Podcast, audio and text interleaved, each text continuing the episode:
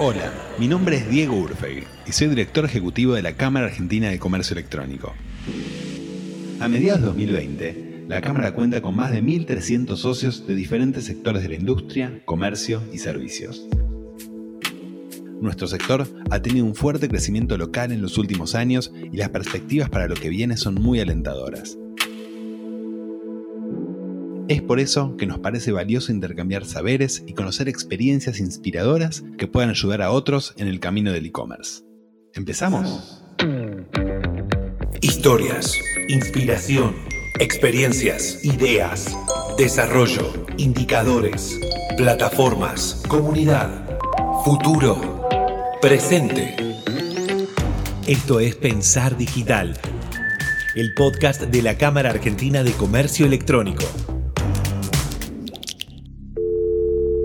Hoy vamos a conversar con nuestro primer invitado, Carmelo Ferrante, CEO de Somier Center.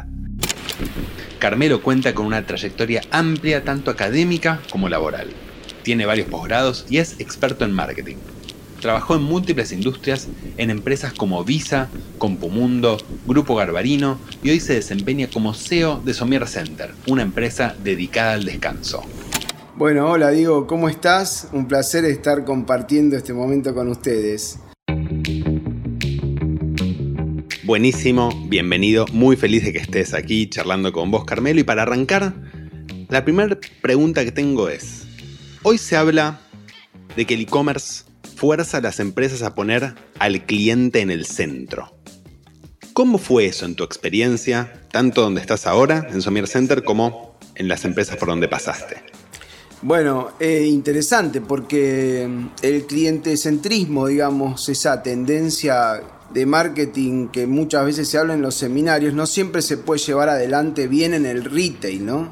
Mi experiencia en el retail y en las empresas de servicio muchas veces lo que ocurre es que se centran más en el producto y no en el, en el cliente. Y lo digital vino a poner esto sobre la mesa y forzarlo de una manera estrepitosa, ¿no? ¿Por qué? porque lo digital trasea el comportamiento del cliente en un nivel tal que el desconocimiento de ese, de ese comportamiento hace que uno cometa errores o que no sea lo suficientemente eficiente para ser competitivo. Entonces, si hay algo a mí que, digamos, esto de poner el centro en el cliente me demostró en mi carrera profesional es que el e-commerce lo puso en el tope máximo de la comprensión del negocio, ¿no? Uno no puede pasar por lo digital si no comprende acabadamente poner al cliente en el centro. Y no solo poner al cliente en el centro de un punto de vista discursivo, sino además del discurso hacia adentro de la compañía, el funcionamiento interno de los procesos, cómo interpretan cada una de las partes de una compañía esos procesos y cómo cada parte habla de lo que le pasa al cliente en las reuniones de trabajo internas de la compañía. Lo digital en navegabilidad, en tasa de conversión, en cómo el cliente concibe el catálogo de un producto en, en la web, cómo es la experiencia del cliente en el mobile. Todo eso hace que, a diferencia del retail tradicional, el e-commerce lo haga de una manera distinta, ¿no? Lo, fuerce, lo impulse y lo desarrolle de una manera eh, distinta. Y, y, en tu experiencia, ¿cómo hiciste en las empresas por las que pasaste, en las cuales lideraste procesos generales, pero también procesos de incorporación de e-commerce, para lograr hacer que el cliente esté en el centro en los hechos, en las empresas donde vos estuviste? Bueno, realmente lo que se trata de instalar, eh, o por lo menos lo que yo hice en casi 15 años de profesión, desde que empecé en e-commerce hasta ahora, es tratar de investigar al cliente, no solo con encuestas de satisfacción, como es el caso de la típica encuesta de NPS, donde se evalúa la recomendación del cliente a nuevas personas, sino también tratar de buscar en los perfiles de cada uno de los grupos de los clientes comportamientos que uno pueda que uno identificar en la experiencia del punto de venta y en la experiencia de la web, ¿no? Esto de clusterizar por tipo de cliente en el e-commerce es una práctica mucho más, si querés, fácil que en el punto de venta. Entonces, yendo al punto de mi experiencia, todo lo que viví en materia de, segmentación del cliente, el e-commerce lo impulsó fuertemente, hizo que realmente los resultados fueran, fueran muy buenos, ¿no? Y cuando uno dice, te junto las experiencias que son analíticas, como aquellos, por ejemplo, el, el seguimiento del tracking de navegabilidad de un cliente, pero también las experiencias emocionales, ¿no? Lo que le pasa al cliente en las redes sociales y cómo se relaciona el cliente con la marca. Entonces, digamos, es, muy interesante ver cuando el e-commerce hace una ruptura en el punto de venta o en el, el modelo de negocio tradicional y, por ejemplo, a través del pick-up hace que la gente retire un producto en una sucursal, ¿no? Entonces vos decís, bueno, pero algo tan sencillo como ir a buscar un producto en la sucursal. Bueno, algo tan sencillo no es tan sencillo a la hora de modificar toda la filosofía de trabajo interna de la compañía y armar todos los procesos que están detrás de eso, ¿no? Igual digo, esta es una charla no para comercios que son extremadamente evolucionados en el e-commerce, ¿no? Donde estas cosas quizás las tienen muy vistas y mucho más resueltas. Pero hay un gran segmento que está en crecimiento ahora, que es el desembarco de las pymes y el desembarco de los comercios minoristas de no tanto alto, eh, alto vuelo, que de alguna manera necesitan ver estos mitos que el retail instaló durante 10 años de una manera distinta. Y te voy a poner un caso, ¿no? El Pickup in Store es un concepto que tiene más de 15 años. Yo lo lancé en mi carrera profesional hace 15 años atrás, 14 años atrás. Pero Hoy en día esa realidad no está tan desarrollada en el mercado, por lo menos no desde una experiencia del cliente satisfactoria, ¿no? Y tengo, tengo anécdotas eh, increíbles de este tema. ¿no? El primer, por ejemplo, mito del pick-up, es uno de los grandes mitos del pick-up, es, y que a mí me decían, no, Carmelo, los productos no portables no van por pick-up. O sea, ¿por qué? Y porque son grandotes, no se pueden llevar, la gente no los va a ir a buscar. Eh, ¿Qué va a hacer? ¿Se va a poner adentro del coche este, una heladera o un televisor o, un aire acondicionado? Y después eh, uno se da cuenta que cuando vos estás centrado en el cliente y su necesidad de ahorrar tiempo, esos mitos se desvanecen en forma automática, ¿no? Por lo tanto, si querés, esos mitos que se crean alrededor del e-commerce, donde la experiencia del cliente está gobernada más por el comercio tradicional, es lo que primero hay que descartar en la era de la digitalización de los comercios, lo primero que hay que descartar es que no haya mitos. Que esté claro que todos los rubros son plasibles de ser vendidos por e-commerce. Que esté claro que todos los productos pueden ser retirados en el punto de venta, sea cual fuese, portables y no portables. Y te cuento un tercer mito, ¿no? Por ejemplo, esto de que es mejor recibir en domicilio, ¿no? Una, una gran experiencia que tuve también, ¿no? Una discusión enorme interna en la compañía si había que privilegiar el modelo de negocios a la entrega a domicilio o había que hacer un modelo mixto, ¿no? Y, vos te das cuenta que el ahorro del tiempo hoy mata muchas experiencias invarias, como por ejemplo no controlar lo que voy a recibir, ¿no? Que eso es algo que tiene el pickup. Yo controlo lo que recibo en el pickup, ¿no? Otra de las cosas, por ejemplo, es sé la hora exacta en cuál voy a tener el producto, porque yo decido la hora, ¿no? Entonces, es como que tiempo mata muchas veces eh, la recepción de un producto en domicilio. Y esas experiencias que uno constata cuando habla con los clientes, para mí son claves. Porque no solo derriban mitos, sino que transforman operacionalmente la compañía y la reorientan hacia esto que vos llamás y que está muy bien eh, He definido que es el cliente centrismo, ¿no? Esa capacidad por entender que el cliente quiere un producto de determinada manera y que yo tengo que adaptarme a la manera que él lo quiere adquirir y no al revés. Vos hablaste del Pickup Store, del Pickup in Store y efectivamente en Argentina siempre fue muy relevante. El argentino, a diferencia de otros mercados de Latinoamérica, ha tenido una tendencia por ahí por la composición demográfica del país, la concentración en grandes ciudades, de acercarse a los locales, inclusive por ahí locales que no están tan cerca suyo, geográficamente, pero acercarse para poder solucionar la logística de esa manera. Me imagino que, como vos dijiste, en los no portables y más donde estás ahora, o la experiencia cuando estabas en Compumundo, en Garba, estamos hablando de productos que por ahí ni siquiera entran en un auto. o sea, que, tienen que buscar una manera diferente. ¿Cómo resolvieron eso? ¿Qué, qué es lo que sucedía en los hechos? Bueno, pasaban hechos muy risueños, como por ejemplo, digamos, había una discusión enorme si un cliente iba a ir a buscar un, aire acondicionado en una sucursal, ¿no? Y recuerdo el día que decidimos probar, ¿no? Entonces, bueno, la discusión interna, el gerente de ventas diciendo esto es una locura, el de logística diciendo yo no me hago cargo de esto. O sea, hay una discusión muy grande y después comprobás que vos levantás el producto en pickup en una sucursal y de pronto lo van a buscar. Al punto tal que, digamos, se discutía si los días de calor, digamos, había que levantar o no el pickup. Imagínate, 34 grados. Vos levantabas el pickup creyendo que no iba a ir nadie y resulta que teníamos cola en la puerta para retirar el aire acondicionado.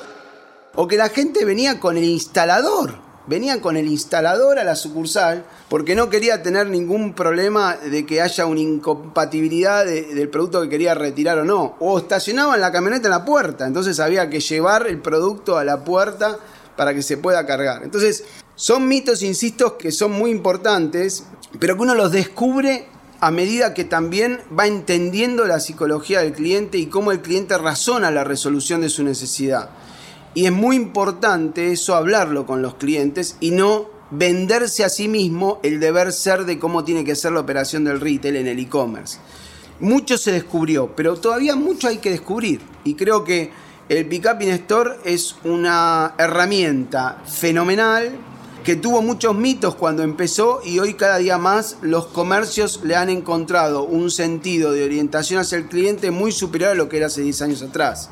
Y después todo lo que implica desde los intereses de la gente que atiende a los clientes, ¿no? El pick-up. Por ejemplo, te voy a contar algo, por ejemplo, el, rol del vendedor en un punto de venta, ¿no? Entonces, resulta que entra un cliente al punto de venta y claro, el cliente viene a retirar, entonces no quiere interactuar con un vendedor o no siempre quiere interactuar con un vendedor. Y el vendedor también lo ve como bicho raro, porque no viene a comprar, viene a retirar. Y el vendedor siente que cuando alguien viene a retirar, lo está ignorando. Entonces, ese tipo de cosas hay que hablarlas adentro de la compañía. Son muy importantes para que el vendedor redefina su rol en esta nueva era digital, ¿no? Porque finalmente eso va a ocurrir y depende de cuál es el punto de contacto del cliente con el vendedor, la persona se lleva una total experiencia de compra, buena, positiva o dudosa o mala, ¿no? Típico que, viste, entra el cliente el vendedor parado y, le dice, bueno, vengo a retirar. Sí, al fondo, ¿viste? Como si fuese el baño, al fondo a la derecha, digamos, ¿no? Y eso, y eso causa una experiencia eh, muy mala, digamos. Después vos lo hablás con los clientes que tuvieron esa experiencia y te lo declaran. Y uno lo ignoró en el circuito, lo ignoró. No enroló a la gente interna para comprender esta nueva modalidad de adquisición de productos y servicios. ¿no? O por ejemplo, otro tema más grave, no pensado, ¿no? El cliente entra a sucursal, digamos, y le dice, disculpe, señor, ¿qué fue lo que compró? Le dice el vendedor, ¿no? ¿Por qué? Y bueno, quizás porque muchas veces lo que quiere el vendedor es aprovechar al cliente igual. Y he, tenido casos donde el vendedor le hace la nota de crédito de lo que compró por internet para venderle él y lograr la comisión. Entonces, ese tipo de cosas que uno se agarra a la cabeza cuando las ve, las razona, son totalmente de sentido común, porque finalmente el vendedor quiere su trabajo, finalmente hay que encontrar una solución a ese problema y digamos de nada sirve que la compañía no lo tenga y no lo ponga en la mesa de discusión interna a la hora de definir su modelo digital. ¿no? Pensar digital. Historias que revolucionan el presente pensando en el futuro.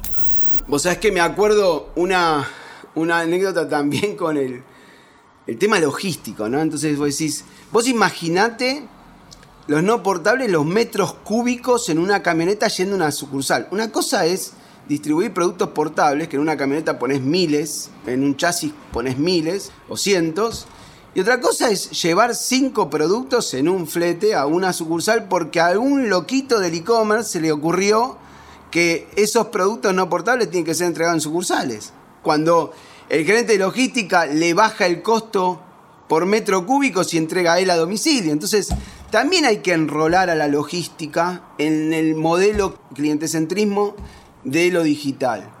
Porque si no, todos pujan por sus intereses y finalmente el que más se perjudica es el cliente. ¿Se entiende? me vuela la cabeza pensar realmente cómo hacer esas transformaciones digitales, porque alinear los incentivos para que el vendedor atienda bien al cliente que viene a retirar y que no lo desprecie, o que el de logística efectivamente entienda que lo que está haciendo va en relación a lo que el cliente está buscando. Es un cambio no solo de, de cultura, que ya de por sí es muy difícil, sino de tratar de cambiar los incentivos económicos en cada una de esas áreas para que estén todos alineados a trabajar en pos de lo que el management o quien está en relación con el cliente dice, che, tienen que ir para acá. Inclusive en áreas que por ahí son del mismo nivel. Digo, el área de e-commerce por ahí tiene el mismo nivel que el área de logística o el área comercial y sin embargo tiene que bajarles líneas sobre cómo tienen que cambiar los procesos o cómo tienen que ser los incentivos para las personas que trabajan en esas áreas. Claro. Sí, pero quizás esa es una de las grandes cosas que genera rechazo, ¿no? Cuando el gerente de e-commerce se pone a bajar línea al resto de la compañía, ¿no? Y la verdad que lo que tiene que lograr el gerente de e-commerce es todo lo contrario, es lograr que los demás redescubran la experiencia del cliente como algo nuevo, al punto tal que modifiquen su forma de leer los problemas. Yo me acuerdo un caso, el mejor gerente de sucursales en la mejor sucursal, lanzamiento del Picar. No, Carmelo, poneme un local al lado de mi sucursal y que lo vengan a retirar al lado, no que lo vengan a retirar a, a mi sucursal. Pero escúchame, Pepito, ¿por qué me decís esto? Y porque primero me sacás tiempo de venta a los vendedores. Yo quiero que los vendedores tengan totalmente disponibilidad de tiempo para atender a los clientes que vienen a sacar producto acá. Segundo, que me vacías el stock de acá. Y yo el stock lo necesito para aprovechar las ventas de los clientes que vienen acá. El concepto este de vos me sacás la venta a mí, yo no tengo que vender. Y digamos, la persona estaba convencida de que eso era así, al punto tal de sugerirme abrir un local al lado para retirar la mercadería, porque obviamente el retira pesaba el 30, el 40% del modelo de negocio de esa sucursal. Y tenía sus argumentos, tenía sus argumentos. Él veía que si el retira le bajaba el stock, tenía menos oportunidad de abroche, como dicen, viste, en la, la jerga de venta, tenía menos oportunidad de abroche. Entonces, lograr armar un proceso de cultura digital dentro de la compañía, necesariamente implica hablar de los intereses que afecta a cada parte y explicitarlos y tratar de descubrirlos, no de cambiarlos per se e imponiéndolos. ¿Se entiende? Porque todos tienen sus motivos, todos defienden su trabajo, pero en definitiva todos logramos conservar nuestros trabajos y desarrollarnos si son cada vez más clientes los que nos compran. Y la manera de hacer eso es garantizando una experiencia de compra en excelencia y creo que ese es el camino válido para discutir internamente todo este proceso en el e-commerce, ¿no? Pensar digital. Las historias que revolucionan el comercio electrónico. Está buenísimo y una de las preguntas que me surge a partir de eso y teniendo en cuenta que ya desde hace tiempo estás dirigiendo empresas que tienen canales on y off conviviendo simultáneamente, es ¿cuál es esa amalgama perfecta? Digo, hay un punto en el cual vos decís, el on lo uso para esto y el off para lo otro, o tengo, digamos, estoy apuntando a crecer hacia el online y disminuir el offline, o viceversa, o buscar que, digamos, las funciones que cumplan sean diferentes.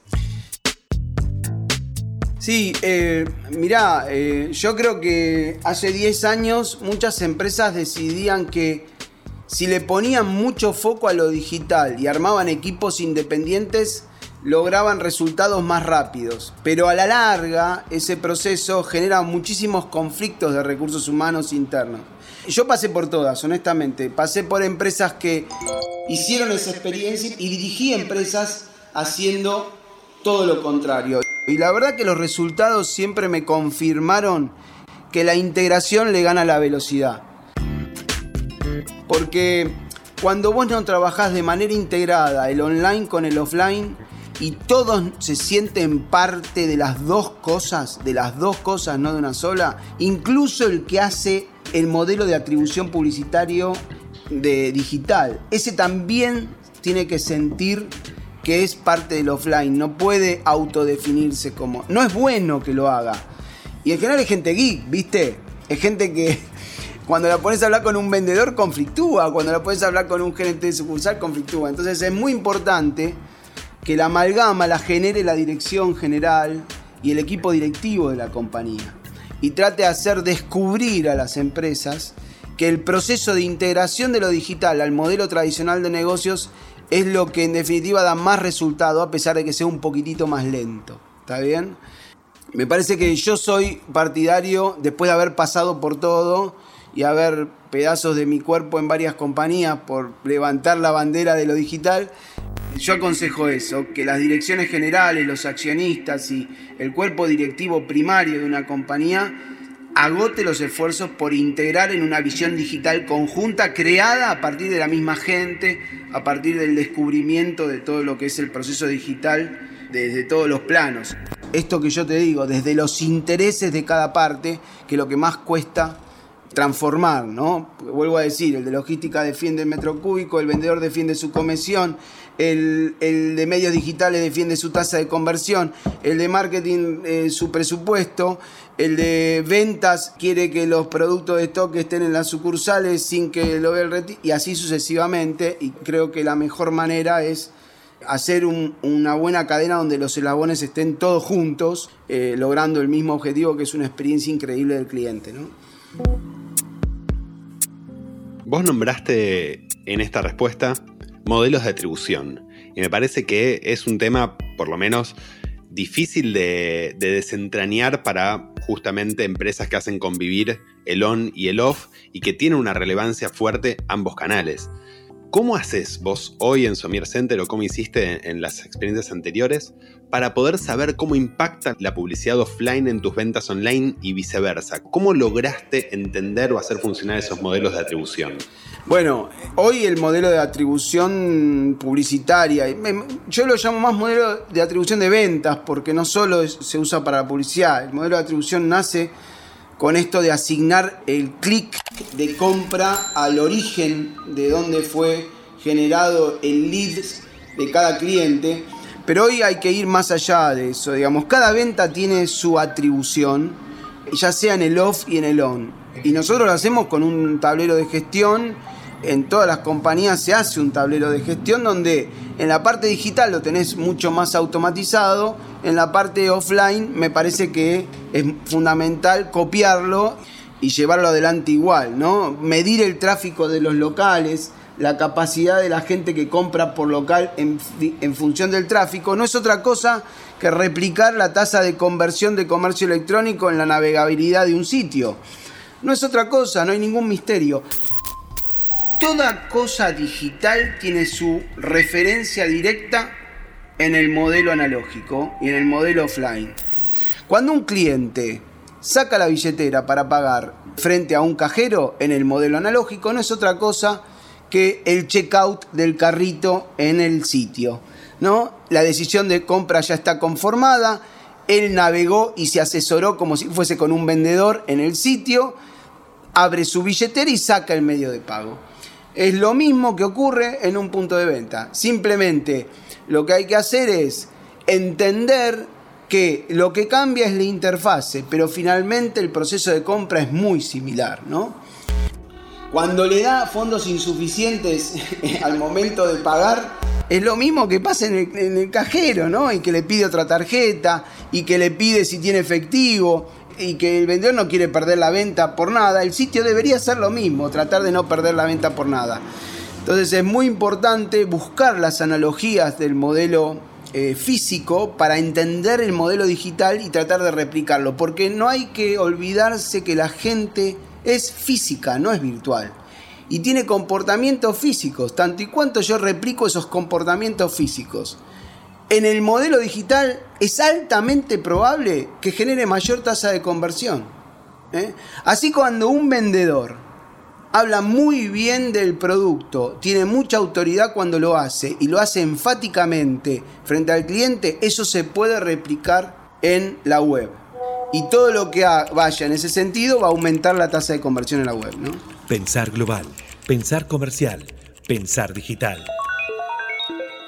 ¿Y cómo juega la publicidad offline? Digo, el branding, ¿no? Que vamos a un mundo en el cual justamente intentamos medir todo, de dónde proviene cada venta en el mundo online y en el mundo offline. Y el branding se posicionó, fue quizás la forma histórica de hacer publicidad para poder poner una marca en la mente del consumidor. ¿Y cómo juega hoy en el mundo donde cada vez más queremos hacer tracking de cada venta? Bueno, en la publicidad offline, viste que es más de emisor-receptor y no hay un ida y vuelta como ocurre con las redes sociales o como ocurre con el e-commerce, ¿no? Entonces, yo creo que hoy la publicidad offline también hace una colaboración enorme a la retención marcaria y al top of mind de una marca. Pero hay que estudiar bien cómo es a nivel perfil etario esa realidad. Porque yo te pregunto a vos, no sé si tenés chicos o no, pero digamos, suponete que eh, vos hoy tenés un padre de familia con chicos menores de 20 años. ¿Cuánto miran televisión? ¿Cuánto miran el diario? ¿Cuánto miran los carteles de vía pública? ¿Cuánto miran? Digamos, la conformación del offline desde el punto de vista etario hoy es un must. O sea, es una, es una cosa que el gerente de marketing y toda la compañía tiene que hacer porque no es como antes, como te diría hace muy poco tiempo atrás, donde a todos les llegabas con un escopetazo, digamos, de desperdigado de marketing y de un montón de, de mensajes emisores. Tiene que haber una sintonía entre el off y el online. Lo que decís por televisión tiene que tener una consistencia por lo que decís en una red social. Tiene que tener una consistencia por lo que decís en un email. No puede estar digamos, desparramado. Entonces vos tenés un analista de email, tenés un analista de TV y todos trabajan de manera desintonizada, ¿no? Y lo que me parece mucho más importante es descubrir en el punto de venta cómo fue estimulado ese cliente, porque uno ahí se lleva un montón de sorpresas, ¿no? Cuánto jugó el boca a boca, cuánto jugó la red social, cuánto jugó un aviso de televisión, todo eso la compañía lo tiene que, que revisar. Tiene que llegar a la minuciosidad que se tiene en el click to rate de una campaña publicitaria digital, también en el offline, en lo posible, ¿no?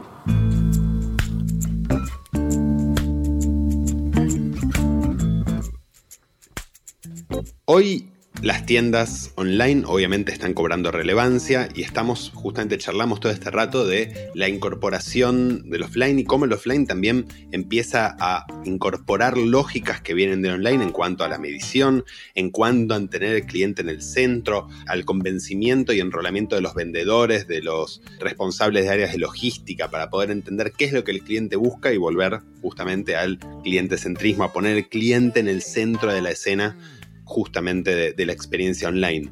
Y uno de los actores que hoy está tomando muchísima relevancia en ese sentido de poner al cliente en la escena y que el cliente lo elige cada vez más son los marketplaces, donde el consumidor obviamente tiene una posibilidad enorme de conseguir lo que quiere, puede comparar precios, tiene protección sobre sus compras. ¿Crees que vamos a un mundo en el que los marketplaces van a ser monopolio, donde las tiendas online van a caer en su, en su relevancia?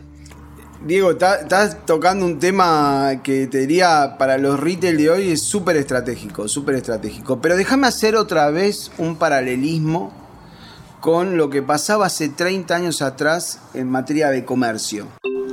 Aparecieron los shopping las discusiones si se tenía que estar adentro del shopping o se tenía que estar afuera del shopping, ¿no? Y la verdad que uno no puede ir en contra del comportamiento de la gente. Uno tiene que estar donde está la gente. Si los marketplaces exitosos concentran grandes volúmenes de tráfico de público, los comercios tienen que estar ahí. Es una discusión, eh, te diría, eh, que se agota en sí misma si tenés que estar o no tenés que estar en un marketplace. Basta con que haya un ecosistema de miles y miles y miles de personas como para que vos tengas que encontrar la manera de ofrecer tus productos y servicios ahí. En un momento va a pasar lo que pasaba en aquella época. Te vas a cuestionar si estar adentro o afuera, porque afuera te sale más barato que estar adentro, porque adentro te cobran una publicidad que afuera no la tenés, un fondo. Pero el shopping antes te daba, y hoy te da, bueno, hoy con la pandemia cambió todo, ¿no? Pero estamos hablando más allá de la pandemia en términos generales de la era digital, ¿no? Entiendo que es así. Pero es importante identificar claramente que los marketplaces vinieron para quedarse. Va a ser muy difícil tomar una posición de exclusión de los marketplaces exitosos.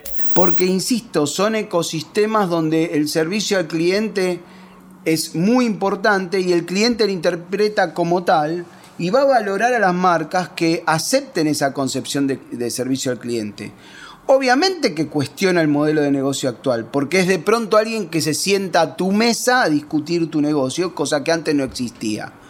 Pero ocurrió lo mismo con los shopping hace muy poco tiempo atrás. Eh, y así como los shopping en un momento te dieron playa de estacionamiento, te dieron seguridad para las compras, te dieron un entorno protegido, te dieron diversidad de opciones, de marcas, de precios, te dieron un patio de comida para poder disfrutar la experiencia de compra, los marketplaces hacen lo mismo en el modelo digital. Por lo tanto, yo creo que no hay que perder tiempo con eso, sí hay que identificar cuáles son tus marketplace aliados, qué tipo de clientes tiene ese marketplace, cómo se comporta para proteger a ese cliente de manera tal de que vos sepas con qué reglas de juego vas a subirte, ¿no? Eso es muy, muy, muy importante para mí.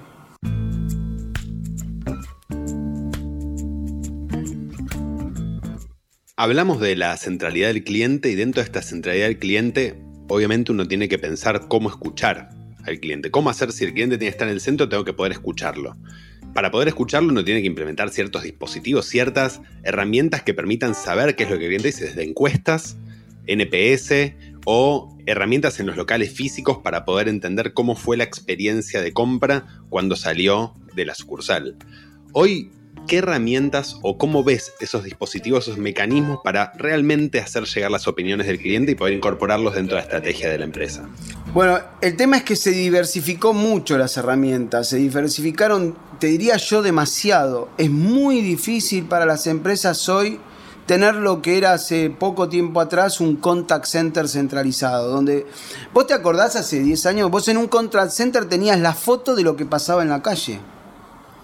Hoy ese contact center tiene que manejar redes sociales de todo tipo, formato y color, con distintos lenguajes en cada una de las redes sociales, porque no es lo mismo hablar en Twitter que hablar en Instagram, o no es lo mismo hablar en Facebook con otro perfil etario como el que tiene Facebook. Entonces, la realidad es que necesitas una alta capacitación en el contact center para poder lograrlo y necesitas identificar bien los lenguajes por cada uno de los canales. Que muchas veces hablan de omnicanal para que el cliente se comunique, pero nadie habla de los códigos que tiene que tener cada canal para hablar en sintonía con el cliente, ¿no? Entonces muchas empresas se autodefinen como omnicanales porque logran de alguna manera integrar de manera total la experiencia de adquisición de un producto, pero todavía no integran la experiencia de relación con un cliente, que para mí es más importante que la experiencia de adquisición. Porque si un cliente te manda un WhatsApp, tenés que tener a alguien mirando de que te entre un WhatsApp, ¿me entendés? Y es difícil, es muy difícil. Y ni que hablar en crisis, en crisis. Porque esto que yo te estoy diciendo, en una crisis como la que estamos viviendo, donde hay desabastecimiento de productos, donde las fábricas no pueden entregar en tiempo y forma porque por el COVID entregan por goteo, tenés problemas de importaciones, tenés problemas de insumos, ¿no? Entonces, ¿cómo administras en crisis esta realidad donde los clientes de hoy agarran un megáfono para quejarse? Yo no sé, pero recuerdo que, digamos, nuestros parientes no muy lejanos, antes de levantar la voz en un local, se podían coser la boca. Hoy es exactamente al revés. Hoy muchas veces se usa la metodología del escándalo para poder lograr lo que se necesita, lo cual no está mal, es un cambio tremendo del sistema relacional con los clientes. Lo importante es descubrirlo, encontrar el lenguaje en cada una de las herramientas y tener un equipo hipercapacitado en poder desenvolverse en tiempo y forma con esas herramientas, que me parece para mí el desafío más claro de la omnicanalidad.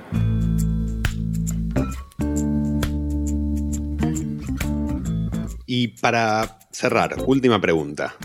¿Hacia dónde crees que va el retail hoy en el mundo, en, esta complementación online-offline en donde los shoppings parecen estar perdiendo relevancia, donde las habilidades que requieren para vender parecen ser cada vez más diferentes, donde la personalización empieza a ser un factor diferenciador junto con generar esta experiencia de compra de la cual hablabas. ¿Dónde crees o cuál es la fórmula que crees que va a hacer que un retail sobreviva hoy y otro no puede contar el cuento de acá unos años? Uh, difícil. o sea, eh, a ver, Yo creo que el retail va definitivamente a un modelo mixto de desarrollo donde va a tener una fuerte incidencia su cobertura, porque la última milla va a empezar a pesar cada vez más. Entonces, vos yendo a tu punto, los retail que sobrevivan son los que lograrán cobertura.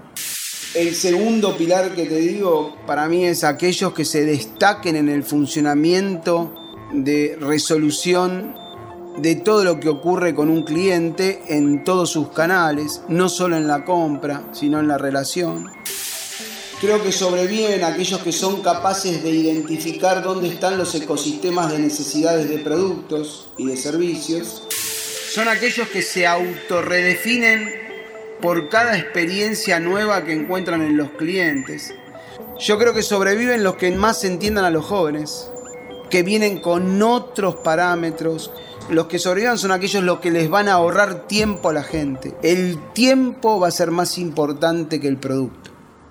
Entonces, son muchas cosas para sobrevivir. Es como que vino lo digital, te dejaron en una isla, te dieron, mira, te tenés que arreglar con un cuchillo y, y bueno, y avanzar, ¿no? Yo creo que, es difícil identificar una sola razón en el futuro del retail. Me parece que el futuro del retail es de aquellos que lo salen a buscar con todo esto que estamos hablando, descubriendo esta realidad, no resistiéndose a ella porque fue exitosa en el pasado. A veces creemos que lo que fue exitoso en el pasado es garantía de éxito en el presente. Es como ir firmando de a poco el certificado de función. ¿no? Yo creo que el retail por el contrario a desaparecer, creo que al contrario, se va a seguir autorredefiniendo. Otro de los grandes mitos es que, bueno, las fábricas venden directo a los clientes finales. Siempre la experiencia de compra va a ser del retail, siempre. Es muy difícil que alguien experto en ingeniería industrial pueda entender, comprender y abrazar a un cliente como lo abraza el retail. Y te lo digo yo que trabajé en fábrica, trabajé en retail, trabajé en empresas de servicio como Visa, como Accor. Y, digamos, servicio, fábricas y retail son tres modelos de negocios complementarios. Y tanto y cuanto eh, la cadena de valor se arme desde esa complementación, el éxito para mí está asegurado. ¿no? Carmelo, muchísimas, muchísimas gracias. Un placer haber charlado contigo.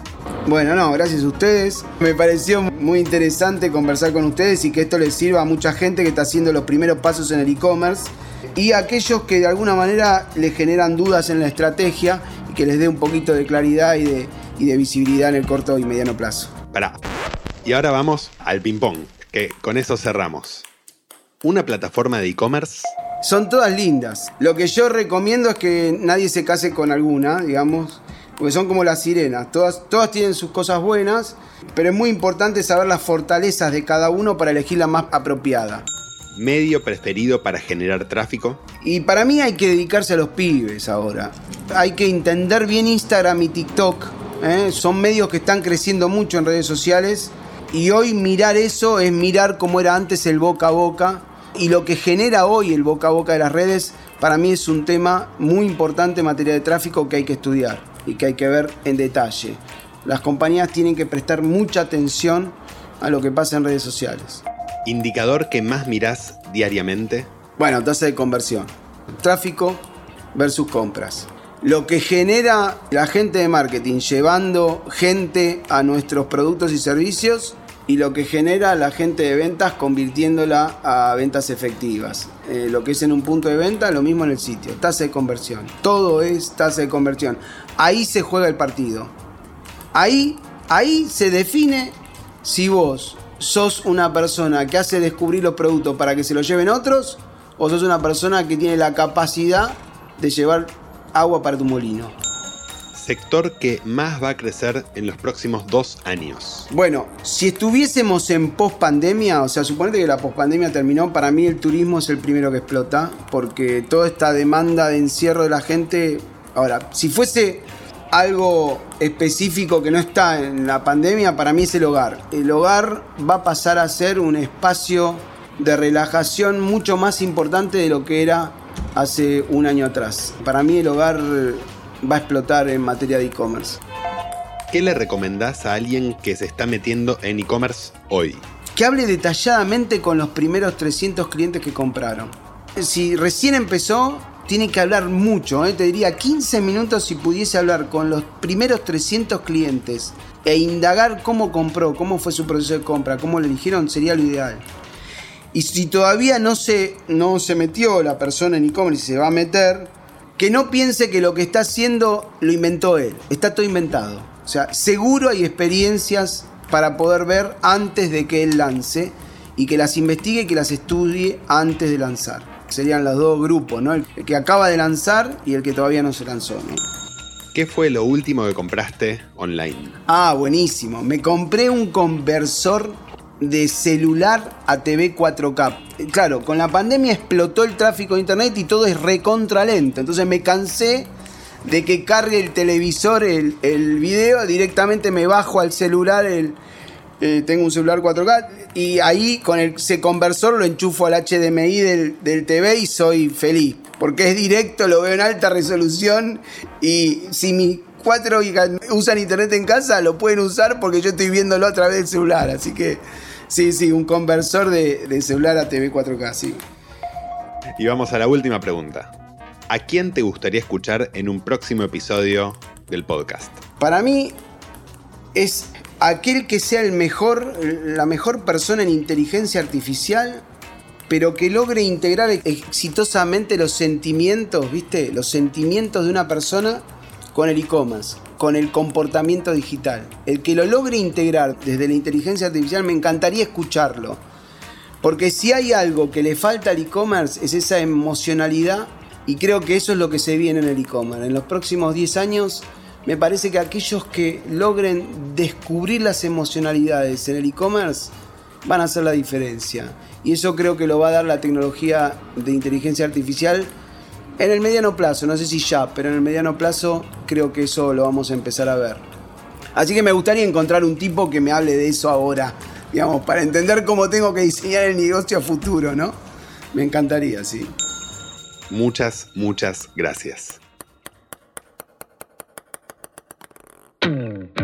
Aquí estuvo Carmelo Ferrante, CEO de Somier Center, gerente general, nos acompañó en este episodio de Pensar Digital, el podcast de la Cámara Argentina de Comercio Electrónico. Nos reencontramos en el próximo episodio. Chau.